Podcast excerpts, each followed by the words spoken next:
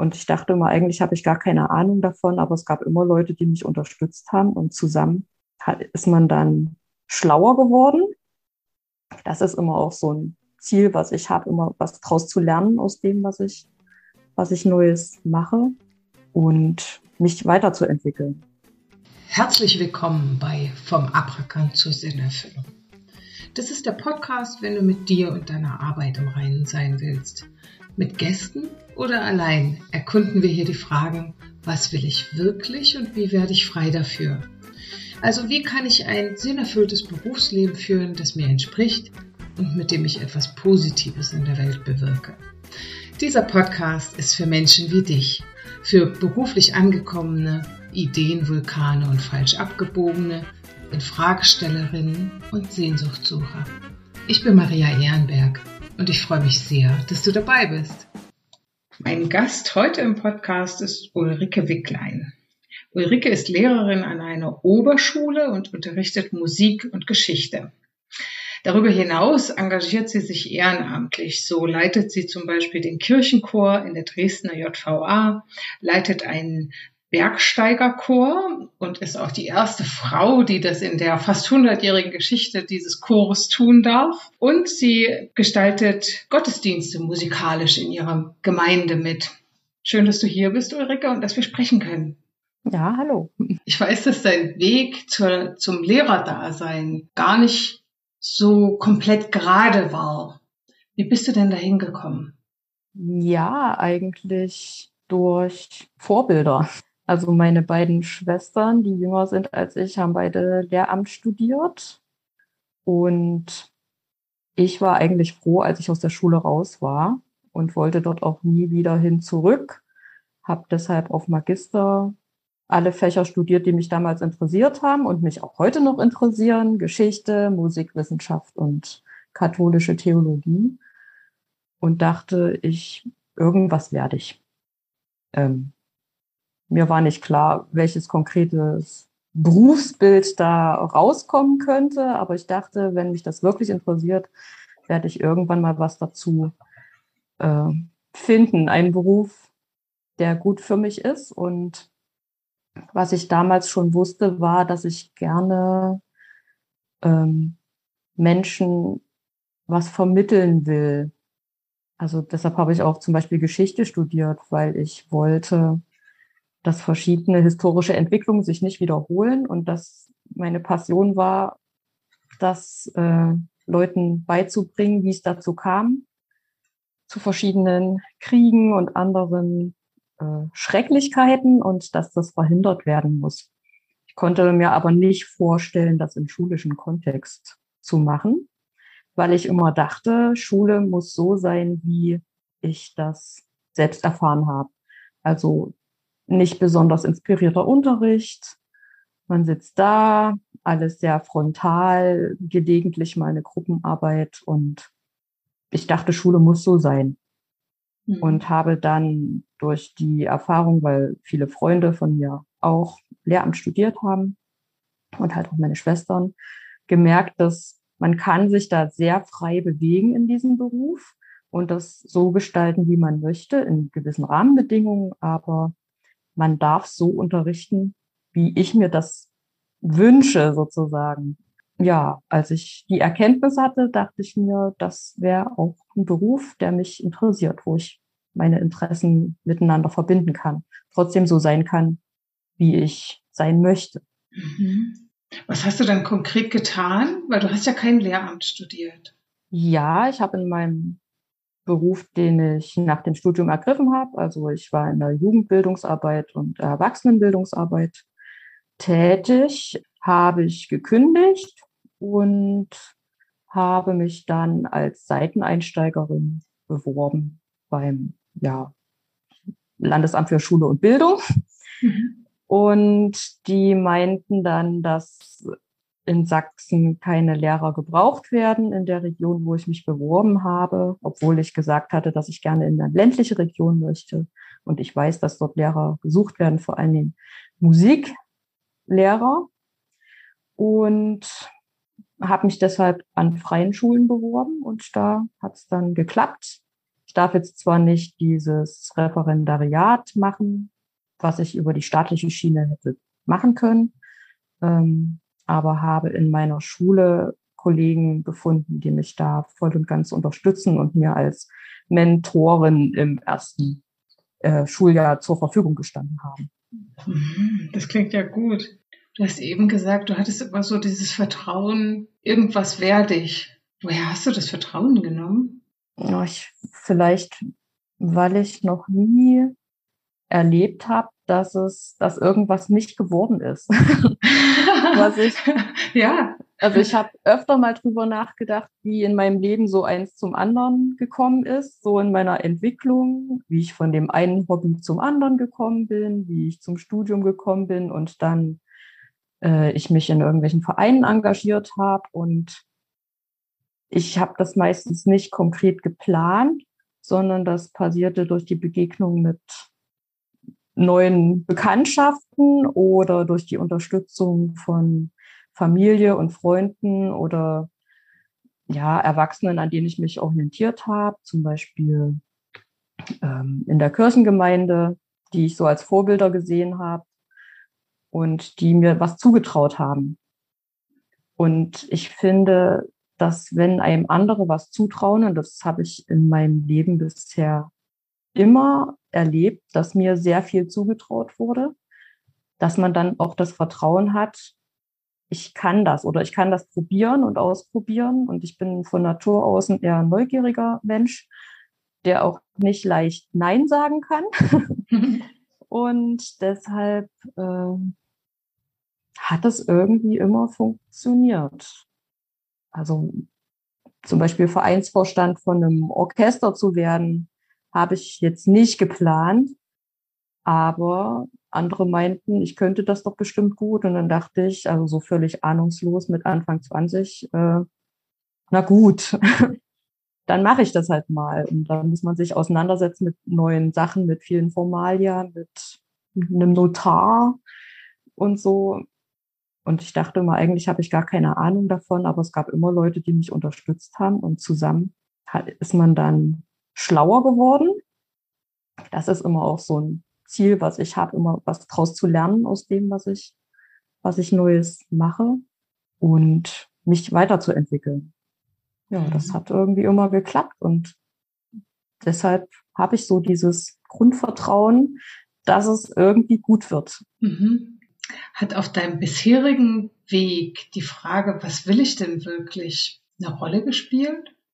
Ja, aber nicht so bewusst. Das ist eigentlich eine Grundfrage, die bei mir unterschwellig immer mitläuft. Also jetzt nicht nur im Berufsleben, sondern auch privat. Also wenn ich merke, irgendwas na, lässt in mir ein unwohles Gefühl aufkommen oder ich fühle mich in einer Situation nicht gut, dann frage ich mich natürlich, ob ich das wirklich will und dann ähm, oder wenn was in so eine Richtung läuft, die wenig fruchtbringend ist, wo man denkt, das ist sinnlos. Also das ist auch so ein Wort, was ich sehr oft benutze. Aber wenn mir was sinnlos erscheint, dann äußere ich das manchmal auch etwas direkt. Ähm, und dann muss es anders werden. Aber es kommt eigentlich nicht so oft vor, dass ich dass ich jetzt so, eine, so einen radikalen Schritt gehe oder sage, was will ich wirklich, das, das will ich nicht, sondern ich gebe allen Entwicklungen eigentlich erstmal eine Chance. Ähm, mhm. Aber im Grunde, wenn mich was unzufrieden macht, dann stelle ich mir die Frage und versuche da irgendwie eine Lösung zu finden. Mhm. Das heißt, du guckst da auch ziemlich oder du beobachtest dich ziemlich kleinschrittig und äh, fragst dich, okay, Stimmt das gerade für mich? Passt das? Fühlt sich das gut an? Mhm. Ja, ich habe auch ähm, zum Beispiel, fällt mir gerade ein, in meinem ersten Job nach dem Studium, da als Jugendbildungsreferentin, bin ich das erste Mal ja überhaupt so in, ja, ich hatte ein paar Nebenjobs neben Studium, aber so habe ich mir ganz viele Fragen gestellt, also struktureller Natur. Warum passiert das hier gerade? Was haben meine Vorgesetzten damit zu tun? Ist das meine Schuld, wenn was nicht gut läuft? Und ich habe deshalb ähm, verschiedene Situationen, die ich erlebt habe im Arbeitsalltag, in so kleinen Kurzgeschichten aufgeschrieben. Und habe meine ganzen Fragen, die ich damals hatte, da aufgeschrieben, weil ich auch nicht diesen Blick hatte, wie von oben drauf zu gucken auf so ein System, in dem ich gerade arbeite und das zu analysieren. Das sind einfach so intuitiv, habe ich gemerkt, wenn was nicht gestimmt hat. Und da hat meines Erachtens sehr viel nicht gestimmt damals. Und das waren aber immer nur so Fragen. Und die erste Frage, die ich mir dann immer stelle, bin ich selber schuld, dass das so ist. Und ähm, das Aufschreiben hat mir auf jeden Fall geholfen dann im Rückblick nochmal drauf zu gucken oder auch nach einem Jahr und zu sehen, nee, das ist nicht meine Schuld. Das liegt, das Problem liegt tiefer und ich bin ein Rädchen im Getriebe, dass sich Fragen stellt und dann halt überlegen muss, ob es weiter mit den Fragen leben möchte oder die auch versucht laut zu stellen. Mhm. An diejenigen, die es betrifft, die was ändern können. Ja, du hast schreibend dich da quasi geklärt und diese Fragen formuliert, als du diese unzufriedene Situation oder Phase hattest. Hm. Also es war eigentlich nicht so eine Unzufriedenheit, sondern ich, ich war eher, in, ich habe mich gefühlt wie in so einer Beobachterposition. Und das, das war ja alles neu für mich. Also hier sind die Jugendlichen, da sind meine Vorgesetzten, es gibt ein Konzept für unsere Bildungsarbeit und das wollte ich gerne umsetzen, habe aber gemerkt, dass die Strukturen, für die dieses Konzept mal geschrieben war, eigentlich nicht mehr vorhanden sind und man so ein bisschen ins Blaue hineinarbeitet. Ähm, und ich konnte nicht so richtig rausfinden, woran das liegt. Mhm. Genau. Und deshalb waren das einfach hat es mir schon mal geholfen, einfach diese Fragen aufzuschreiben und dann meine Texte auch jemanden zu lesen zu geben, der, der mehr davon versteht, weil er mehr Berufserfahrung hat. Und dann sind wir drüber ins Gespräch gekommen. Das, das fand ich sehr hilfreich. Mhm, spannend. Du hast jetzt vorhin schon gesagt, dass du so ein, ähm, so ein Grundvertrauen hast, das sich aus deiner Erfahrung, aus deinen positiven Erfahrungen speist und ähm, Leute um dich herum hast, die dich unterstützen. Dennoch gab es, als du nun aus dieser Stelle im ähm, Jugend- und Erwachsenenbildungsbereich gewechselt hast, in den Lehrerbereich, gab es da, was, was war da in dir los? Gab es dann, weil ich frage einfach, weil ich dann oft von, von anderen höre, ah, ich kann doch nicht meine Sicherheit aufgeben, wer weiß, ob das alles klappt, bist du verrückt? Mhm. Hast du was ähnliches erlebt oder war das, hattest du da einfach so ein, so ein, so eine, ähm, wie nennt man das? So eine bodenlose Ruhe, dass dich das überhaupt nicht angehoben hat? Mhm. Na gut, also das sind zwei Sachen. Also das erste mit diesem, ja, mit dieser Ruhe oder dem Grundvertrauen, dass es gut wird, das habe ich einfach. Das speist sich vielleicht auch aus meinem christlichen Glauben, den ich habe, weil es kann zwar Schlimmes passieren, aber ich denke, dass, oder ich bin der festen Überzeugung, dass ähm, im Grunde der Mensch oder auch meine Mitmenschen an sich guten Willens sind. Und dass Gott auch will, dass alles gut wird für die Menschen. Und ich möchte da gerne irgendwie dran mitarbeiten. Ähm, Im Kleinen und im Großen. Und das ist vielleicht das eine, was nochmal so ein bisschen mein, mein Grundvertrauen erklärt.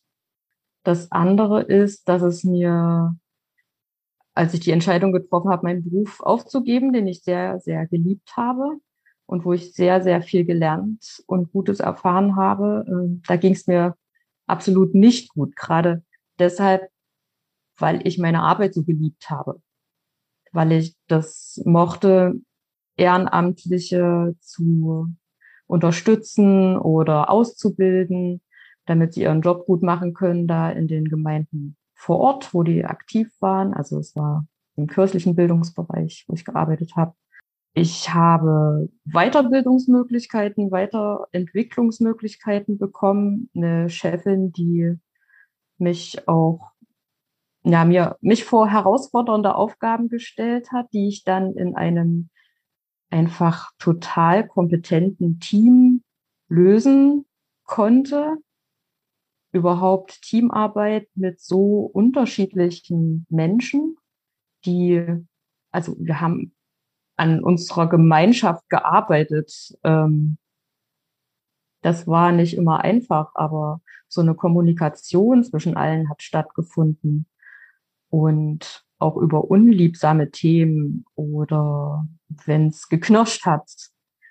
Und das war einfach, ich habe manchmal gedacht, als ich abends nach Hause kam, dass mein Gehirn jeden Tag ein Stück mehr wächst, weil ich so viel dazu lerne im Umgang mit anderen, von meinen Kolleginnen und Kollegen.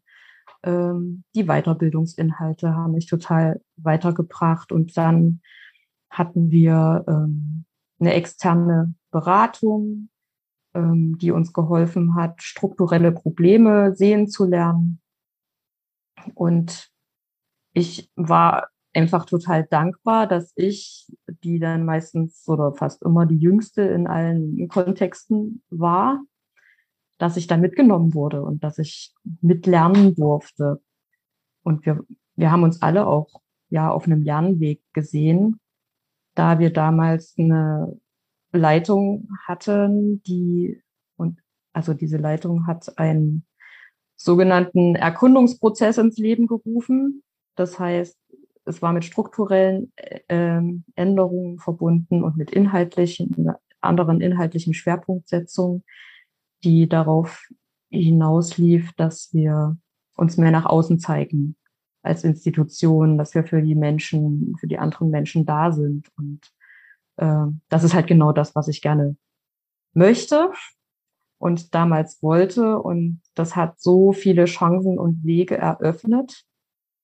Ähm, und andererseits äh, war es natürlich auch schwierig, weil nicht jeder sich gerne auf einen Lernweg begibt. Äh, ich fand es aber total spannend, äh, da so mit allen ins Gespräch zu kommen und auch das gemeinsam auszuhalten, weil, weil die Gemeinschaft, also die Beziehung unter, untereinander war einfach gut. Und das Problem war, ist, also das ist, glaube ich, ein Problem in allen Arbeitskontexten, wenn die Leitungsperson wechselt und andere Schwerpunkte setzt. Und dann plötzlich das, woran man, es war eigentlich eine kurze Zeit, das waren eigentlich bloß fünf Jahre, so gemeinsam gearbeitet hat, äh, ja, kaputt geht. Nach und nach. Und man versucht, das mit aller Kraft noch am Leben zu erhalten, auf Umwegen oder sich da rumzuwinden. Aber wenn andere Rahmenbedingungen gesetzt werden und man nicht mehr das Ziel verfolgen kann, was einen glücklich gemacht hat, das war sehr schwierig für mich, vor allem, weil ich nicht mehr genug Loyalität aufbringen konnte, Leitungsentscheidungen zu vertreten und zu übermitteln an, mhm. an die Leute, mit denen ich gearbeitet habe vor Ort. Mhm. Okay.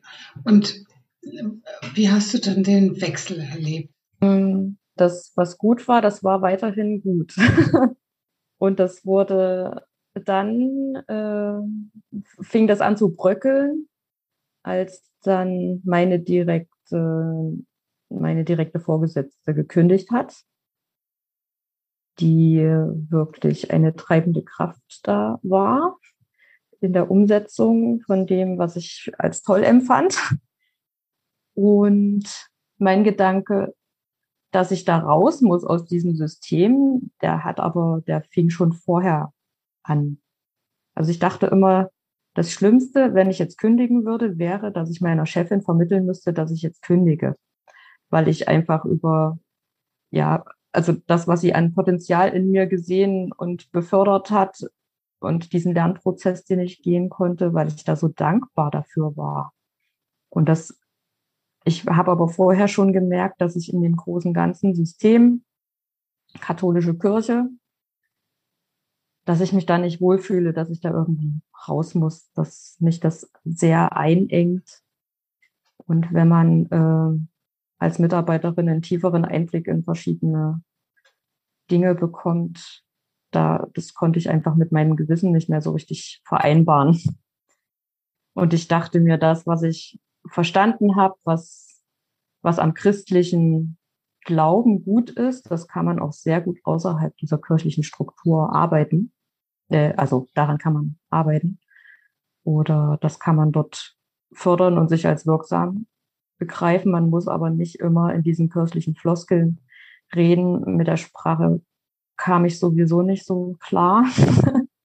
wollte immer, dass es einfacher und verständlich für die Menschen formuliert wird.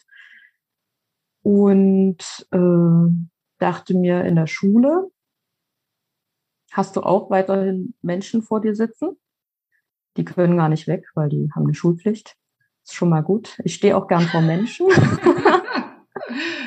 Und das ist ein Ort, wo man jungen Menschen bei ihrer Weiterentwicklung helfen kann, egal welches Fach man unterrichtet. Mhm. Und ähm, durch meine Erfahrung in der Jugend- und Erwachsenenbildung habe ich da ja schon auch gemerkt oder mich als sehr wirksam erfahren, auch als Person, also meine Wirkung als Person auf die Menschen und dass ich halt, dass man zu mir anscheinend Vertrauen aufbauen kann und das hilft dann einfach eine gute Beziehung zu den Menschen, mit denen man zu tun hat, äh, hilft ja auch im Lernprozess mhm. oder in dem Prozess andere zu begeistern für ein bestimmtes Thema und deshalb konnte ich mir dann sehr gut vorstellen, äh, in die Schule zu gehen. Mhm. Also Ulrike, an Lehrerinnen wie dich erinnert man sich definitiv. Weil die, ne, das, was du eingangs erzählt hast, wie äh, du Schule früher erlebt hast, ich glaube, das haben alle vor Augen. Ne? Aber die, die einzelnen wenigen Lehrer, die da rausgestochen sind, die weiß man noch, wenn es da welche gab. Mhm. Was würdest du denn sagen? Also hast du für heute hier, für hier und heute jetzt eine Antwort für dich gefunden auf die Frage, was du willst? Mm. Ja, also ich möchte einfach gerne, weil ich selbst erfahren habe, dass das Potenzial, was in mir liegt oder die Gaben, die ich habe, wie die zur durch andere zur Entfaltung gekommen sind, durch die Unterstützung anderer, äh, weil ich das erfahren habe, das möchte ich auch weitergeben. Also ich möchte gerne den jungen Menschen, die da vor mir sitzen, zeigen oder zu bedeuten geben, was sie gut können und möchte sie darin fördern. Also ich möchte gerne, dass sie auch entdecken, was ihnen Spaß macht und was ihnen nicht Spaß macht oder auch, dass sie sich was zutrauen, vor allen Dingen im Musikunterricht. Das ist halt ähm, ein sehr, das ist halt ein Fach, was ich sehr praktisch unterrichte. Muss man nicht, aber ich mache das, weil ich gerne möchte, dass sie auch eine Selbsterfahrung machen, die Schülerinnen und Schüler, und dadurch merken, was sie gut können. Und eigentlich ist es fast nie der Fall in meinen Augen, wenn die Schüler was singen, was musizieren, sich eine Geschichte ausdenken, die mit Musik unterlegen, kommt eigentlich nie was Schlechtes dabei raus, sondern es ist ein Prozess der Kreativität und schöpferisches Tun fördert. Und das ist immer richtig gut. Und die sind mit Motivation bei der Sache. Und ich glaube, dass ich auch gerne ein Vorbild sein will in diesem für etwas motiviert sein. Auch weil ich andere kennengelernt habe, die das, die das waren und an denen ich mir ein Beispiel genommen habe. Also ich möchte gerne junge Menschen in ihrer Entwicklung fördern und meinetwegen auch ältere Menschen. also einfach weil ich das toll finde, dass man wachsen kann.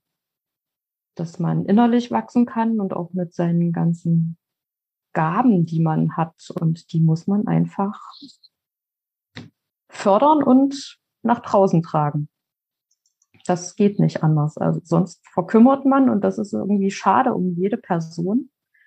Ja. Ähm, und wenn ich jetzt zum Beispiel äh, an meine ehrenamtliche Tätigkeit in der JVA denke, da begegne ich sehr vielen Menschen, denen noch nicht gesagt wird, was eigentlich für positives Potenzial in ihnen schlummert, die das einfach in ihrem Leben nicht erfahren haben.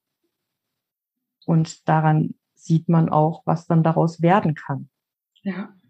Und schon, wenn die sich trauen, in den Chor zu kommen und was zu singen und ich dann sage, das klingt gut, das ist wie manchmal, also die fragen sich dann, warum. ich habe manchmal das Gefühl, dass, dass ich der erste Mensch bin, der ihnen sagt, dass sie gut singen können.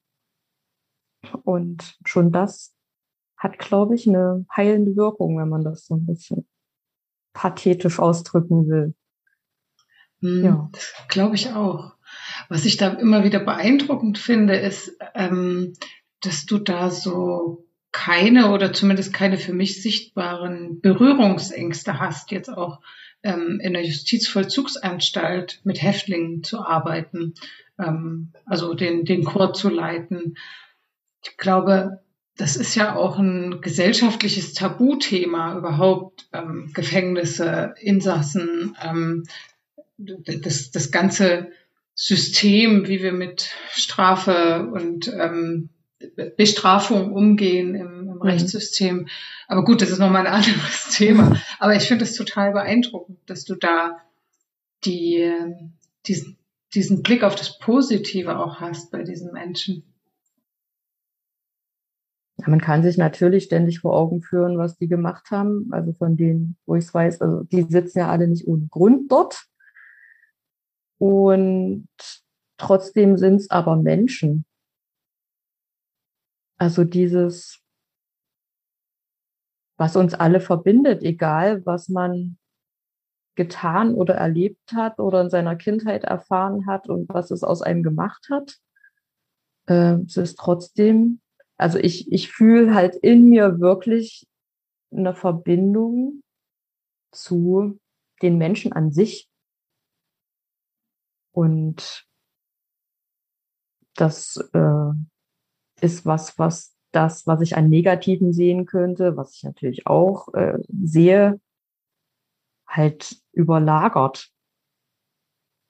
Und von daher, also im Gefängnis habe ich mich jetzt noch nie unsicher gefühlt, weil das ist wirklich ein sehr, eine sehr abgesicherte Umgebung, in der mir jetzt persönlich, glaube ich, nicht ganz so viel zustoßen würde. Ähm, was man dort aber lernen kann, ist äh, man muss halt als, als junge Frau vor diesen Männern, die ja dort ausschließlich sitzen, schon sehr viel Präsenz zeigen. Und das ist, äh, das ist das Anstrengende an der Sache, dass man immer präsent sein muss, dass man immer aufmerksam sein muss. Und das hilft mir auch eigentlich in der Schule, weil auch dort muss ich als Lehrperson präsent sein und aufmerksam sein. Und das ist, ja, das stellt man sich vielleicht manchmal leichter vor, als es ist.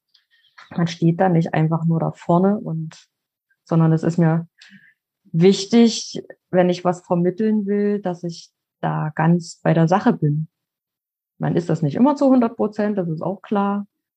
Aber ähm, das finde ich, glaube ich, auch das Anstrengendste. Mhm. Nicht umsonst ähm, lernen ja auch Schauspieler das Stehen und das Gehen, um so eine Präsenz zu erzeugen.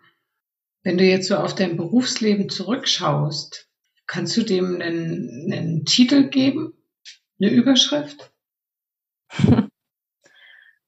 ähm, ja, äh, vielleicht wachsen und wachsen lassen. Wachsen und wachsen lassen. Also einerseits, dass ich halt sehr selbst sehr gewachsen bin, finde ich, in dieser Zeit innerlich und an Erfahrungen reicher geworden bin und dass ich das gerne halt auch anderen zuteil lassen, nee, zuteil werden lassen möchte. Du hast mir schon gesagt, dein ähm, Soundtrack für dein Berufsleben ist kein klassischer Song, sondern ein Lied von Heinrich Schütz. Habe ich das richtig in Erinnerung? Mhm, genau. Ich habe das auf jeden Fall rausgesucht und schon in die mhm. Playlist getan. Im ersten Moment dachte ich so, huch, ungewöhnliches Stück. Ähm, sagst du mir noch mal gerade den Titel? Ähm, das Stück ist aus den kleinen geistlichen Konzerten und heißt Habe deine Lust an dem Herrn. Genau. Und das ist natürlich ein altertümliches Deutsch. Äh, ins Heute übertragen äh, geht es in dem Stück darum, dass man ja einfach dieses Grundvertrauen haben sollte in Gott und ich füge hinzu in die Menschen, die einen umgeben, mit denen man zu tun hat und dann wird es auch gut. Das ist halt was, was ich erfahre und erfahren habe und was ich anderen wünsche und das ist alles in diesem äh, Text, der ja äh, auf einem Psalm, der aus der Bibel ist, äh, beruht, zusammengefasst. Und außerdem ist es ein tolles Stück. Äh, es ist wirklich toll. Ich war völlig äh, überrascht und begeistert, als ich es mir angehört habe. Das ähm, bereichert die, die Playlist. Mhm. Hast du denn auch noch eine Überraschungsfrage für mich mitgebracht? Ja, habe ich. Also mir vorhin gedacht, wenn du ein Instrument wärst, welches wärst du und warum? so was können nur multitalentierte Musikerinnen fragen, echt. Weil ich bin ja der musikalisch unbegabteste Mensch der Welt. Wenn ah, ich ein Instrument wäre, welches wäre ich? Ich habe ja mal äh, erfolgreich aufgehört, Cello zu lernen.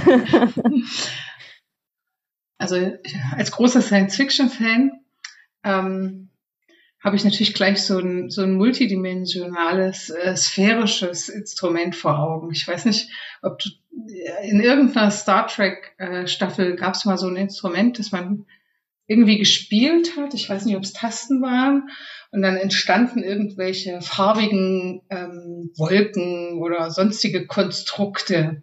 Mhm. Ähm, ich glaube, es wäre eher sowas, wo man nicht so viel technisches Können braucht, ähm, was aber trotzdem mh, hm, schöne Ergebnisse produzieren kann.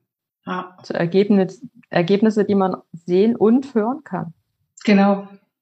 Ja. Das ist ja, gut. Und, und die vielleicht, also sehr Science Fiction, ne, die vielleicht auch noch ähm, Einfluss auf die Temperatur haben oder die Textur der Luft oder wie die sich anfühlt, ja, dass die mhm. Vibration sich verändert. Ist ja rein theoretisch, also in meiner Welt ist das möglich. ja, ich glaube, sowas wäre, so ein Instrument wäre ich gern. Das klingt gut, das ist auf jeden Fall total publikumswirksam. Ich würde gern ein Konzert besuchen, in dem du erklingst und erscheinst. Okay, Ulrike, ich arbeite Sinne. dran. Ja, ja, tatsächlich. Für alle mhm. Sinne. Das Multi, wie heißt, müsste das da heißen, multisensorisches Instrument? Ja, mit sphärischen äh, Anteilen. genau. Ulrike, hab vielen, vielen Dank für die Einblicke und die Inspiration, die du mir und den Zuhörenden mitgegeben hast. Vielen Dank. Ja, danke dir auch für das Gespräch. Und was ist nun das Wichtigste, was du heute für dich mitnimmst? Danke dir fürs Zuhören, für deine Aufmerksamkeit, für deine gespitzten Ohren und dein offenes Herz. Das war der Podcast vom Abrakan zur Sinnerfüllung. Und wenn du jemanden kennst, der diesen Podcast mal hören sollte, dann sag's gern weiter. Mach's gut und bis in zwei Wochen, sagt Maria.